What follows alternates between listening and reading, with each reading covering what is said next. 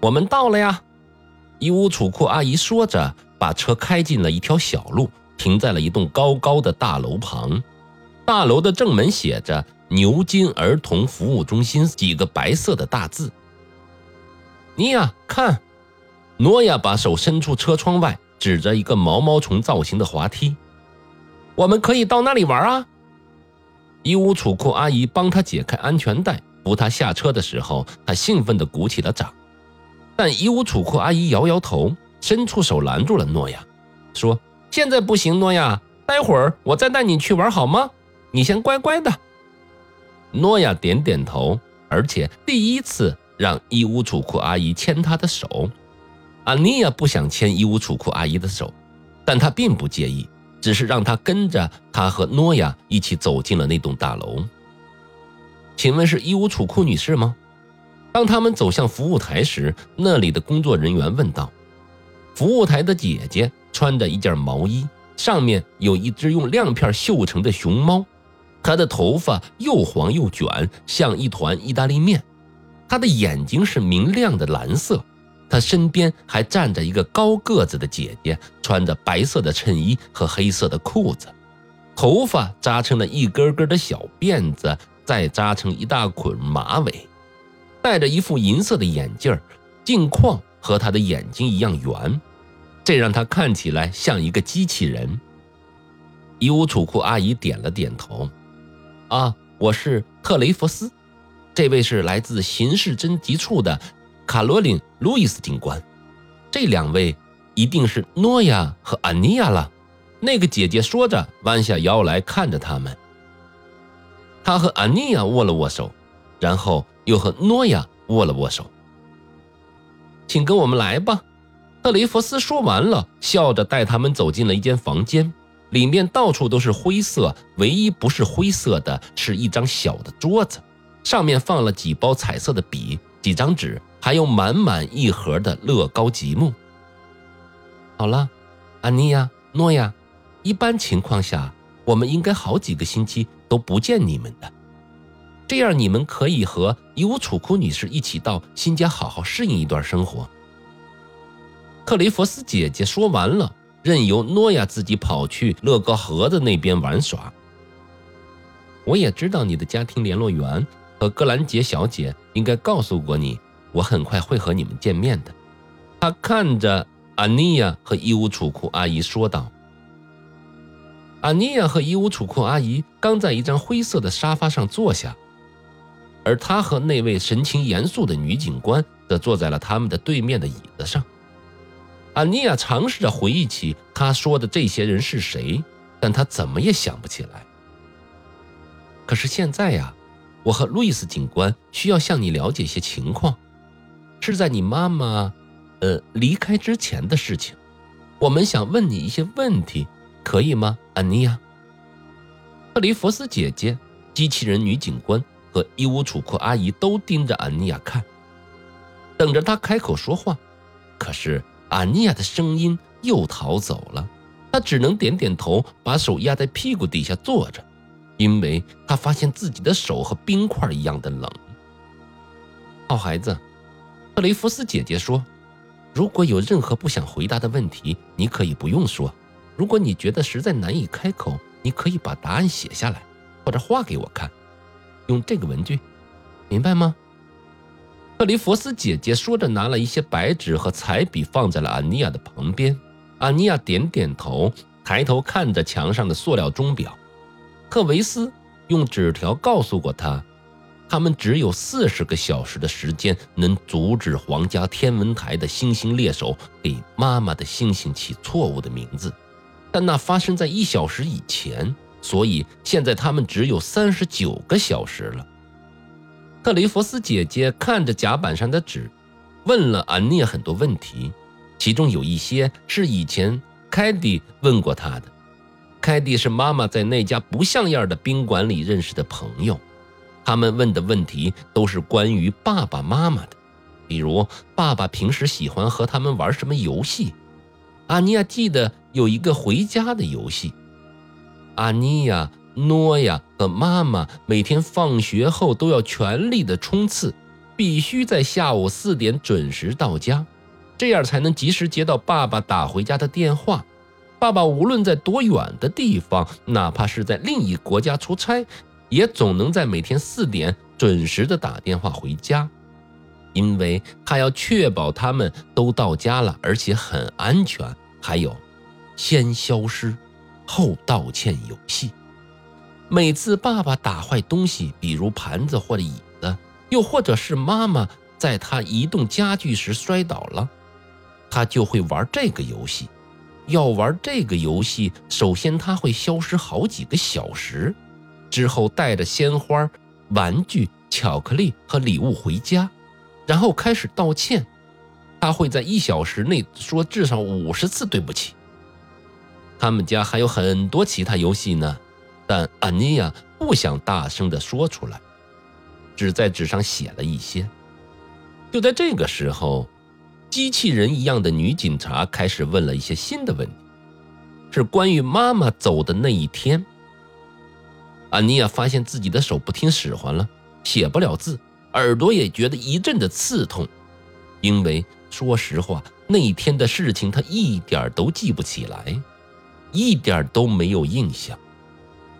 这个发现让安妮亚很是害怕。他当然不想忘记最后一天看见妈妈的情景，但是每次他试着去回忆那天的模样，他穿的衣服，他对他说的话，他的大脑都会感到眩晕。他开始担心自己会不会把关于妈妈的一切都给忘了，这让他想起了妈妈以前跟他说过的一个故事：时间老人。时间老人会捉弄那些不喜欢的人。在这个故事里，时间老人非常不喜欢人类，因为人类总是浪费他的礼物，只会用时间去换取金钱或者发动战争。所以，为了惩罚人类，他让世界上所有的时钟都走得越来越快，直到人们再也记不得自己爱的人，想不起自己曾经拥有的幸福时光，更不明白为什么自己一眨眼。就变成了头发花白的老头老太太。只有那些知道自己用时间换取幸福的小朋友逃过了一劫。所以，为了阻止时间老人，你必须像小朋友一样，每天都过得无比的幸福，并且要感激生命中的每一分钟。一旦你没有这样做，时间老人就会让你的生命加速。让你一下子就变成一个健忘的、悲伤的老人。安妮亚猜想，妈妈消失那天，她一定做了什么不对的事情，因为从那天以后，他就感觉时间过得飞快，而他的记忆也不再完整了。脑海中的画面就像模糊的碎片，像一幅未干的油画，不小心被人泼了一杯水。关于他妈妈消失的那天，他记得的事情。他记得一大早醒来，看见妈妈在房间角落的小洗手池边上刷牙，刷完牙后，她把头发扎成了一个马尾辫。妈妈不再为爸爸留披肩发了，也不再为爸爸每天精心的梳头了。妈妈的头发现在是又卷又有弹性。就像她和诺亚的头发一样，她也不化妆了，因为她说自己不需要每时每刻都看起来那么漂亮。他们觉得妈妈不化妆更好看。然后，他记得自己脱下了那天的伪装服。他们把不像样宾馆里的衣服都叫伪装服，因为那些衣服是从一个大垃圾袋里拿出来的。那不是他们自己的衣服，这样的话就没有人能认出他们来了，他们就能在捉迷藏游戏中获取胜利，不会被爸爸找到了。他还记得自己穿好衣服之后问妈妈好不好看，他记得妈妈放下了手上的一大堆纸，那些纸能帮他们躲得更好的地方去，但是他们让妈妈露出了伤心。和担忧的表情。他记得，他问妈妈需不需要他帮他处理那些纸啊？他记得妈妈对他报以了微笑，妈妈的笑容是全世界最美的。每次只要她笑了，她身边的人都会笑起来。他记得自己感觉到很幸福，当时他还希望有一天自己的牙齿能像妈妈的一样白，一样的闪亮。但每次当他努力回忆妈妈说什么的时候，他的记忆就变得模糊了，而且会咻的一声，时间就快进到了妈妈带他们去玩具屋的场景。至于早餐时发生的事情，还有妈妈给他和诺亚最后一次做烤面饼的模样，他一点儿也记不起来了。他记得，贝利西迪，他是负责照顾他们的人。那天他给他们开了门，跟他们打了招呼。他记得妈妈让诺亚不要淘气。他记得妈妈弯下腰来亲吻他们的时候，他的头发拂过自己脸时那种痒痒的感觉。他记得他的声音，他说：“我们待会儿见，你们两个要乖乖的啊，别忘了中午要多吃蔬菜。”现在，如果他紧紧闭上眼睛，合上耳朵，不听外面的声音，非常用力的想。他甚至能记起妈妈朝他们挥手的样子，记得他眼里闪亮的光芒，记得他在跟他们告别时皱起鼻子的小动作。在这之后，他的记忆变得模糊。时间过得飞快，留给他的只有镜的碎片一般的记忆片段，比如，玩具屋突然变得空荡荡的，所有的小朋友都走了。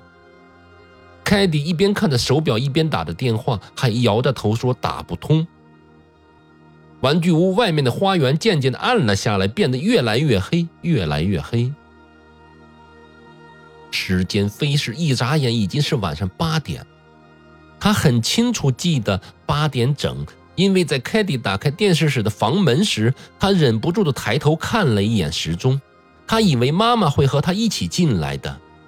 但他没有看到妈妈的身影。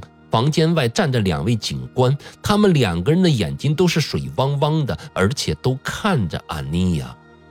阿尼亚记得最后的一件事情，就是自己一直在看墙上时钟的指针，指针一直指向数字八那里，好像不愿意往前走似的。这个时候，他的记忆越发的捉弄自己了。周围的声音变得黏糊糊的，别人说的话都是乱七八糟的，让人听不懂，就好像有一台无形的吸尘器在吞噬这个世界，一切都变形了。他耳朵里听到的词只有家庭、负责人、你妈妈希望离开了，你们很抱歉，明白，必须离开。安妮亚不记得那些话是谁说的，也不记得中间遗失的话语是什么。更记不得是谁的手搭在了他的肩膀上，让他浑身的发冷。